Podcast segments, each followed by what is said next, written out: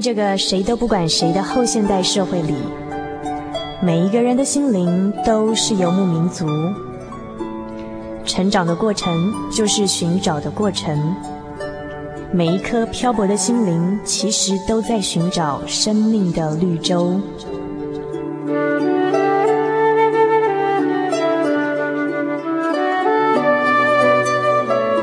行走在这个城市的荒漠里，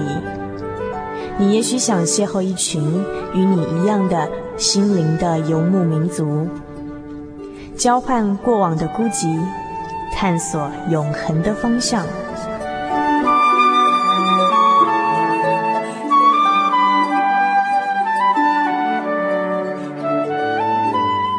心灵的游牧民族由财团法人真耶稣教会制作，欢迎收听。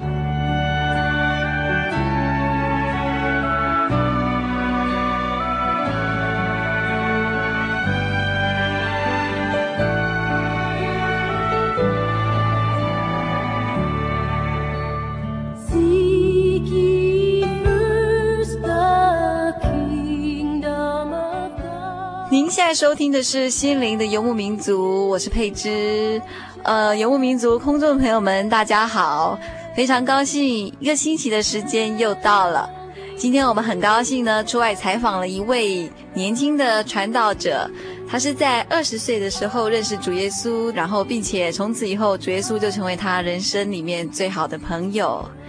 那在这个之前呢，我们想先点播一首特别的创作诗歌给所有听众朋友。这首诗歌呢是，呃，泰雅族的原住民朋友做的。那他的歌曲名叫做《主的恩》，前半段是以泰雅族的母语唱出来的，那后半段的歌词呢就是中文的歌词。那他的歌词主要的意思是说，呃，非常感谢主耶稣的爱，然后让我们都能够得到救恩，并且呢，主耶稣也赏赐了我们心中的平安。那我们都因此而受主耶稣的眷顾，那感谢神这样子。那在节目进行之前呢，我们要先来欣赏这首泰雅族的原住民诗歌，叫做《主的恩》。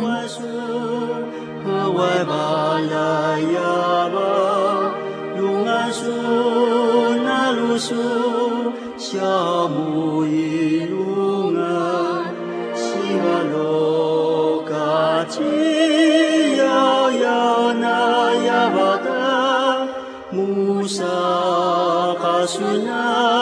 yabata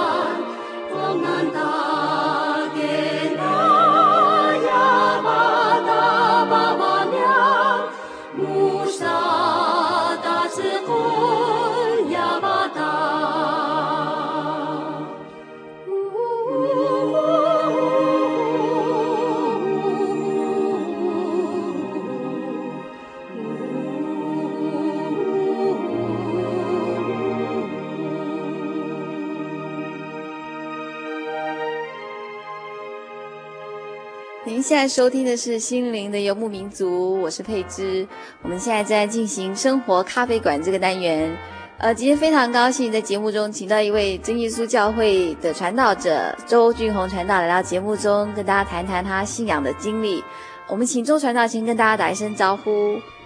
各位听众朋友们啊，大家好啊，我姓周，叫周俊宏。目前我服务在真耶稣教会啊，在这个罗东跟宜兰两个分会啊，也愿主耶稣祝福大家平安。我们谢谢周传道来到节目中跟大家分享他信仰的经历。呃，我们知道周传道哈，周传道目前是非常年轻的一位传道者，跟也许跟听众朋友们的年纪非常接近。那我们想请问，传道是不是从小就是一个基督徒呢？我本身从小是生长在啊传统的信仰的家庭当中，那直到我念专科学校四年级的时候，我才接触基督教。啊，那传道当初在念专科四年级的时候，是什么样的机会来接触基督教呢？那说真的，这可能也是神的爱跟神的安排。那我本身从小啊就不是一个身体很健康哈，因为我从小。啊，经常会生病。那我印象很深刻，就是我母亲啊照顾我那种忧伤的那种眼神、烦恼的忧愁的脸啊，这个脸庞哦，那这是我最最印象深刻的。那直到我长大之后啊，这个经过父母亲细心的照顾哈，那身体是比较好。但是啊，在这心灵方面呢，啊，因为接触到我们知道我们。啊，这个学校给我们的教育，啊，经常啊，为了防范说一些这个外面的宗教信仰和一些啊假借宗教信仰的名义来做行骗哦，所以有意无意之间，啊，大部分给知识分子的观念，好像宗教就跟迷信画上了等号。所以说真的，我对信仰我是从来没有去想过。那我通常只是啊，把它解释成说一种。啊，这个老人家的啊，他们才需要的一种心灵的慰藉啊，或者是一种社会的一种这个劝人为善的一种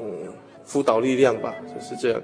那直到后来，呃，接触到真耶教会的信仰之后，啊，可以让我把我过去的这些观念啊，可以说一一的打破。那最主要是我本身体会到神他的爱，啊，因为本身的自己的需要跟当时。我本身也遇到一些呃挫折跟困难，所以人在脆弱的时候总是特别需要人的关怀吧。那在这个时候，可能神特别爱我，所以啊让我遇到了一个啊一个基督徒，将神的爱啊这个将神的这个爱的信息啊也传达给我。那我就在那种情况之下，开始我跟主耶稣第一次的接触了。那传道愿不愿意详细描述一下念五专的时候当时的情形？我们的学校风景很漂亮，在这个淡水的啊这个海边。那学校在当时来讲，我我个人感觉好像一所军校，因为是工专哈啊，所以大部分都是男生比较多。那学校便于管理，所以在前面的三年啊。都是住校的生活，那就好像，好像这个部队的管理一样哈。那在那种情况之下，一个国中毕业的学生到了这个样的一个环境去，可以说一切哈，都是新的，一切都是新的。啊，在我念书的那个时代，在教导上哈，在这个学生的生涯上。跟因为不没有受到这个升学压力的影响，所以可以让我们说完全在一种自由自在的情况之下来做学习，资讯很多，所以从那种国中联考那种填鸭式啊，一一下子就好，在一种自由学习的情况之下，那还很蛮新鲜的哈。那在整个生活上，因为都是过团体生活，而且也是第一次哈那么久的离开家庭。对一个大概十几岁的小孩来讲，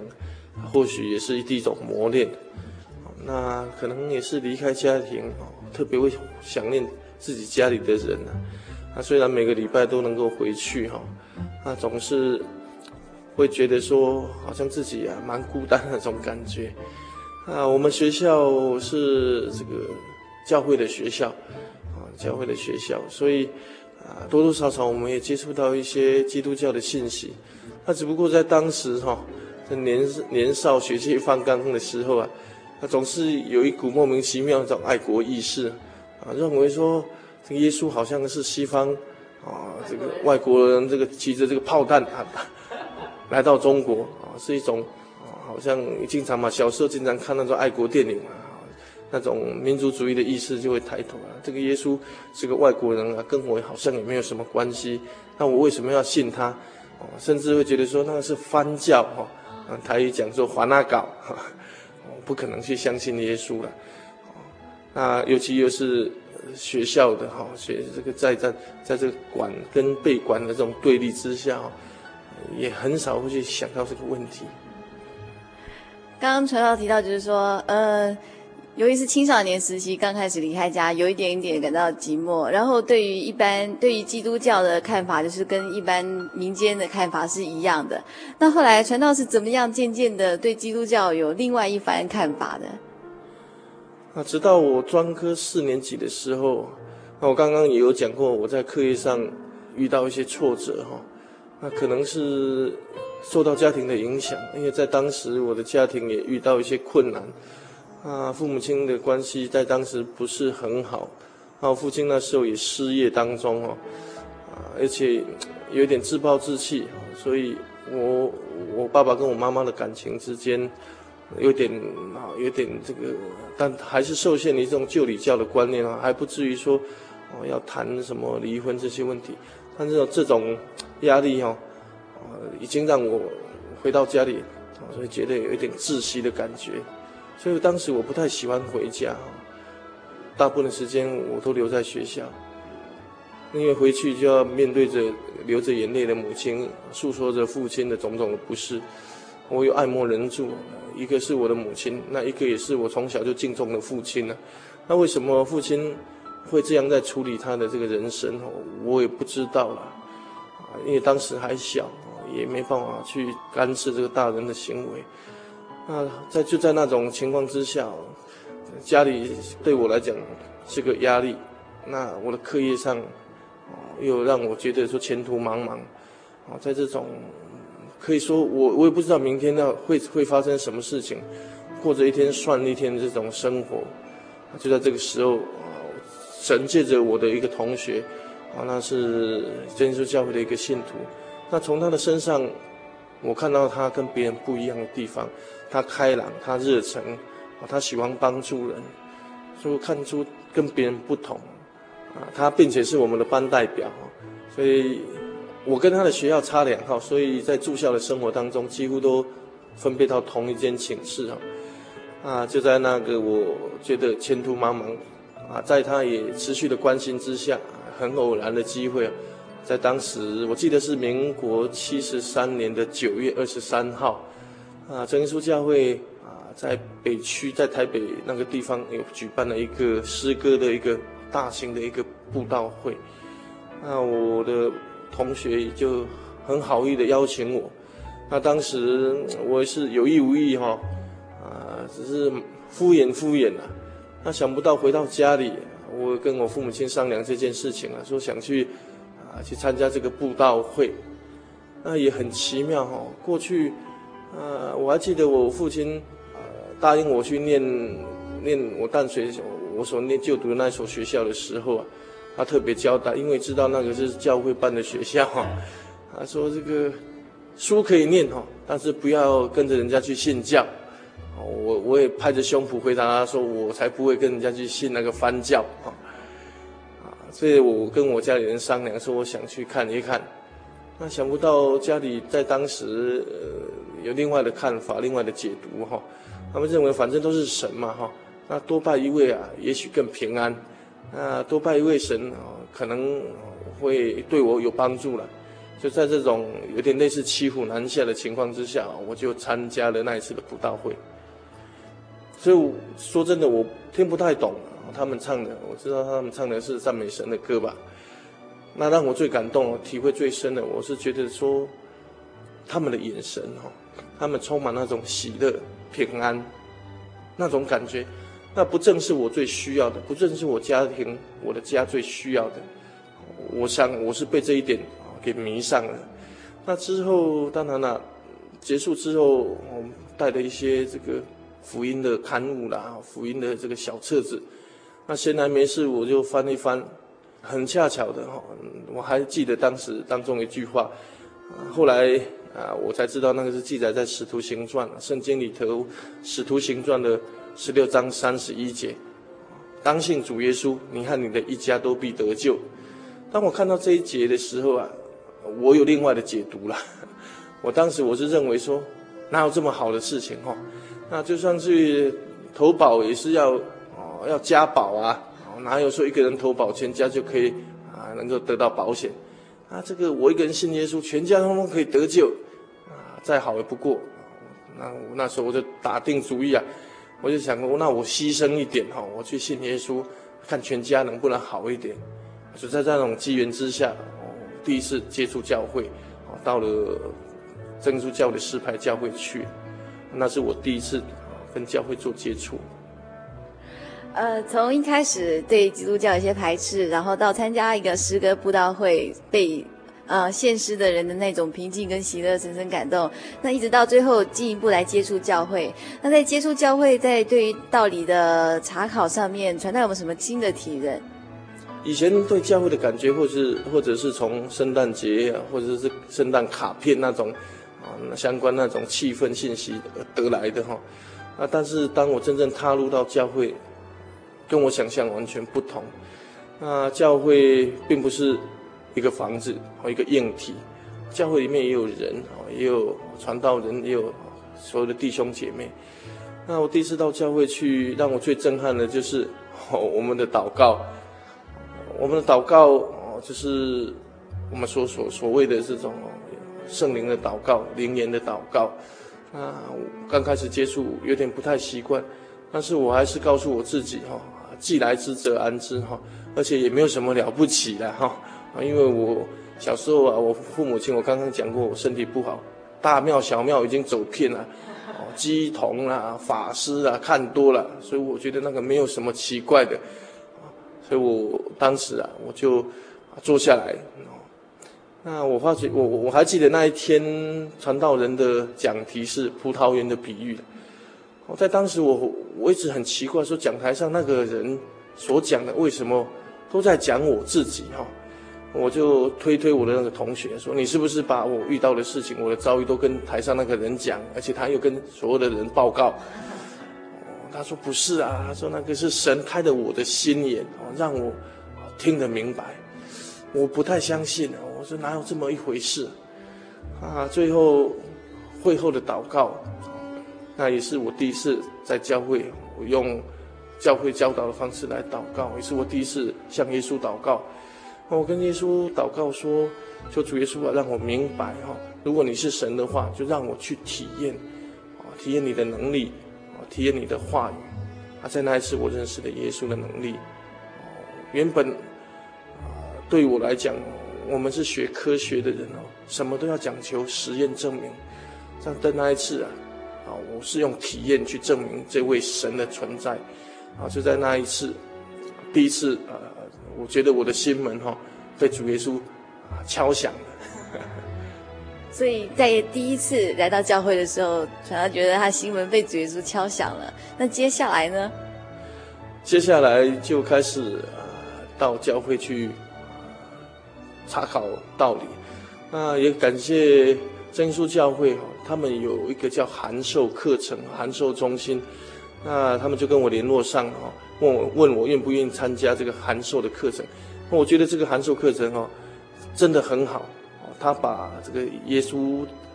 啊的这个基本的道理，要得救的道理，为什么要信耶稣？耶稣是谁？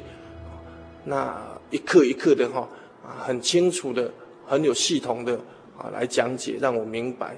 所以，当我参参加这个函授课程结束之后，我对基督教我有了更深一层的认识了。啊，这些基本的这个教义跟道理啊，可以说是我信仰的一个根基了。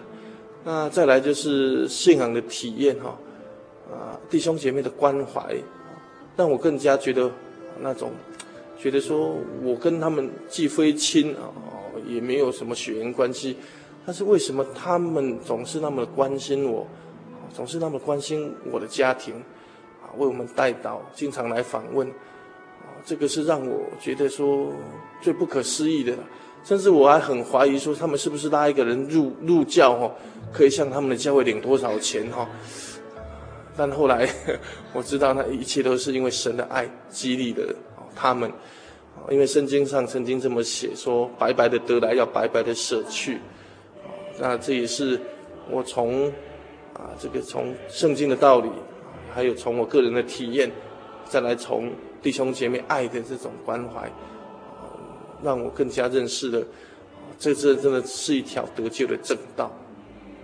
呃，所以传道从第一次接触教会就是参加诗歌布道会，然后参加函授课程，然后到最后就是弟兄姐妹的爱心感动了传道。那听众朋友们呢，如果对于这函授课程有兴趣的话，可以写信到台中邮政六十六支二十一号信箱，我们会马上寄函授的课程给您。那我们先休息一下，来听一首美好的诗歌，然后下半段再来进行这一段访问。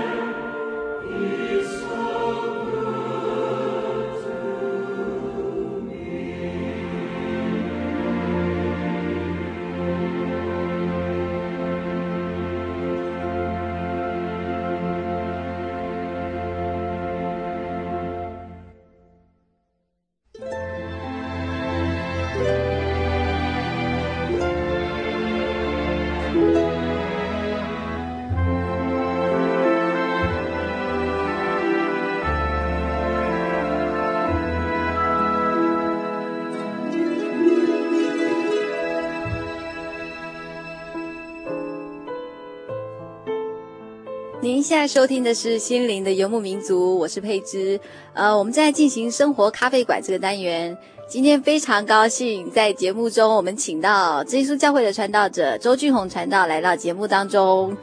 那刚才我们在节目中，呃，经常到讲述他信仰的经过，是在专科的时候呢，跟同学一起来参加诗歌布道，然后渐渐的接近教会，然后慢慢的了解查考这个道理。言谈当中呢，可以发现传道是一个很爱家的人。我们也知道传道这几年刚结婚，那目前是在宜兰跟罗东这两个地方服侍神，就是担任传道的工作。那我们曾经听说一句话，就是呃，成功一个成功男人背后一定也有一个成功的女人。那我在想，传道的背后是不是也有一样有一个这样成功的女人呢？哦，感谢神。那我们的婚姻当然啊，在根据圣经上的应许哈，神设立的婚姻，那神也啊替人预备了另外的一半。那我的婚姻也是蒙神的祝福，蒙神的预备。那我跟我的太太也是在教会里面认识，在教会里面交往，在教会里面结婚。那也一切也是以以这个基督的信仰，以基督的爱来做根基，来建立起来。所以在工作上的搭配方面，我们因着有共同的信仰、共同的理念、共同的价值观、共同的人生观，所以在工作上搭配起来，我太太真的是给我很大的帮助。那我想说，其实男人跟女人其实有很大的不同。我们一般来说会比较觉得男性是比较偏向理性，女生呢，她是就是比较偏向于感性。那我想在这个侍奉的搭配上，一定都必须是理性与感性兼具。那我想请传道谈一谈，在这个侍奉的搭配上面呢，传道与传道娘两个是怎么样搭配的？通常传道给人的感觉啊，总是在台上比较严肃的一面。那所以在有些辅导工作上，就比较缺乏弹性哈，会比较会容易让人有个先入为主的刻板印象。那如果有啊有这个传道娘，有另一半来出面来做一个桥梁的话，这个是也是一个很好的方式。那尤其在处理目前很多的这种婚姻的问题也好，夫妻啊这个怨偶这些问题也好。或者是家庭啊，这个婆媳之间啊，或者是父母跟儿女之间，那确实啊，如果有一对夫妇这样来处理的话，总比说单单靠啊这个一个传道人来处理会更圆满一点。其实我们知道哈，家庭对每一个人来说一直都是一个最重要的避风港。呃，你可以在家庭中得到温暖，你也可以在家庭中得到很多的欢笑。那实际上呢，可是现在社会上。却不是每个人都这么幸运，有一个这样子美满幸福的家庭。嗯，有的人哈，他就会觉得说，既然这样子的话，那结不结婚其实都好像没有关系了。都不晓得传道对于这样子的想法有什么样的意见？通常会有这样子的想法的人，那可能是他的，他们的生活、家庭生活，或者是父母亲的婚姻，让他有不安定、不安全的感觉，或者是他的周遭的朋友。同事也好，可能有失败的婚姻，或许自己过去在感情的生活上也过失败过，所以才会有这样子的这种看法。其实，啊，一个健全的感情生活，一个健全的家庭生活，那对于人的帮助确实很大。因为神当时他所造的是一个家，哈，有亚当，有夏娃，然后借由他们组成了一个家庭。所以家是神爱彰显的一个地方。那同样的，哦，我们在做这个服侍神的工作上，那不仅是我们在协助一些啊这个家庭的关怀，那同样的，对于我们自己的家庭来讲，也是一个最好的一个这个活见证。啊怎么样经营自己的家庭，来配合整体的服侍，啊，这个比你一个人单打独斗都好来的还好，所以以一个家庭来做侍奉的话，那是最好的。刚刚传道提到哈，家庭是神爱彰显的地方，由家庭中家人之间的彼此相爱来学习跟神之间的关系。那想请问传道老师，传道现在有没有小孩？我个人目前有一个男孩，啊，一岁七个月，啊，他是我的宝贝。啊，每次工作疲惫的时候回到家里，啊，看到他在家的门口迎接你哈，然后要你抱他，啊，喊着爸爸爸爸的时候，好像忘记忘记所有的辛劳，他更能够体会到说神就是那么的爱我们，神借由我们人的这个父子的关系来形容他跟我们的关系，那真的，如果你没有小孩，或许你体会不出来，唯有你。怎么样从小爱护他、呵护他，那让你的小孩渐渐在爱的当中长大。你怎么样为了他，而且有时候生病的时候那种着急，甚至我们夫妻俩彻夜的来祷告。我相信天父爱我们胜于这样子的千倍万倍。那尤其当我们的小孩成长，当他第一次啊第一次会叫你爸爸或妈妈的时候，那种的高兴。那种的喜悦啊，没有办法是那种没有儿女能够来体验到的啦。记得我看过一本书，他有讲到说，一个耳朵失聪的人，他原本不愿意接受啊装在这个电子的耳朵哈这个手术，他认为说他所有的声音他都听过了，他愿意把这个放在他的心里，他不愿再接受这个手术听外面的声音，他认为不需要了。直到这个护士跟他讲。说你以后会后悔，因为你听不到你的儿女叫你爸爸妈妈那种喜悦的感觉，所以他决定要接受这个手术哦。啊，这个我觉得蛮感动的一个，是一个真人真事的一一个事情。那同样的，我们啊，在这个服侍的工作上，能够做到全家来侍奉神，那借着家庭的侍奉，让啊我们把主耶稣的爱更啊更加的彰显在我们的家庭上也好，啊，在我们的道理上，我们的工作上，更能够得到神的同工跟帮助，能够更造就别人。所以，一个传道者的家庭哈，他不但就是要支持的传道，能够呃，能够去外面面对一些侍奉上的艰难，还可以为传道带来一些疲劳的疏解，或者是在之中得到重新得力的力量。那最后哈，我们想请传道呢，送给听众朋友们一些经节或是一些勉励。啊，在我的一生当中，我觉得信仰带给我是最大的一个改变。啊，可以说是我人生的一个转捩点。那当中的印象最深刻的一节经节，也是我第一次接触到圣经的第一节经节。我记得是记载在《使徒行传》的十六章三十一节，那边说：“当信主耶稣，你和你的一家都必得救。”也愿神的这个应许临到我们啊所有的听众朋友们，神的福气就像临到我一样啊，借着。我们的认识神，借着我们啊主耶稣的爱，让我们的家庭都能够蒙神的恩典的看顾，让我们的家庭在这个混乱的社会当中，我们成为一股清流，啊，对整个社会、对整个国家啊都能够成为一个支撑的力量，啊，用基督爱的精神来服侍其他更需要帮助的朋友，也愿神的爱啊给我们所有的。凡是渴慕他道理的人，渴慕他真理的人，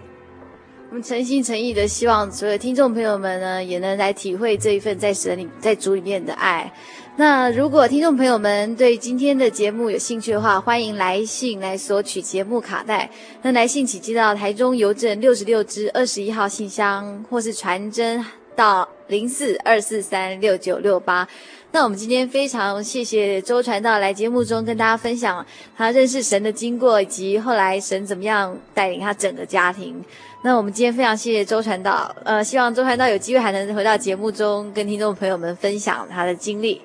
谢谢，平安。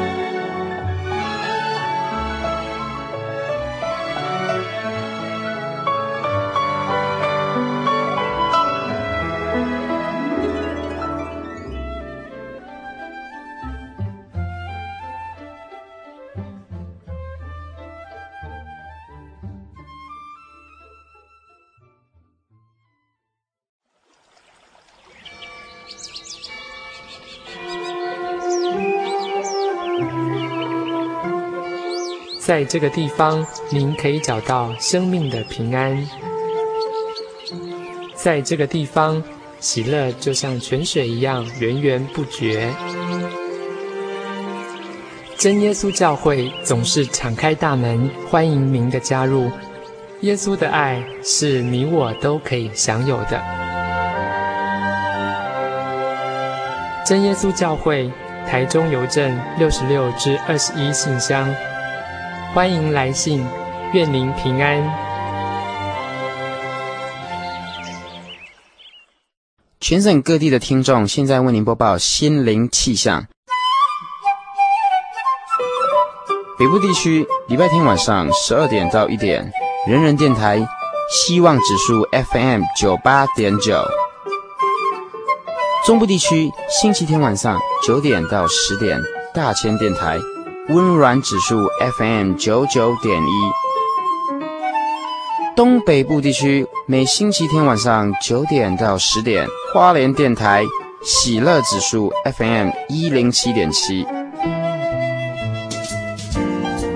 嘉义地区每礼拜日 AM 十点到十二点，生辉电台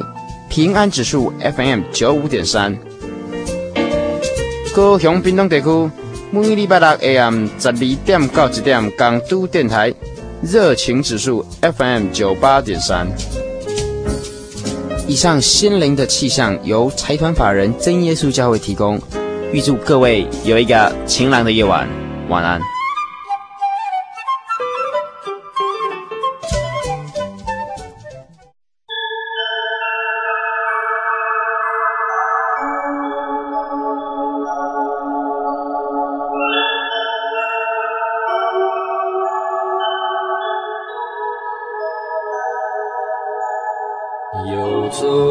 向山水寻获心之甘泉，满溢心灵喜悦，尽在游牧草原。心灵游牧民族，陪你成长。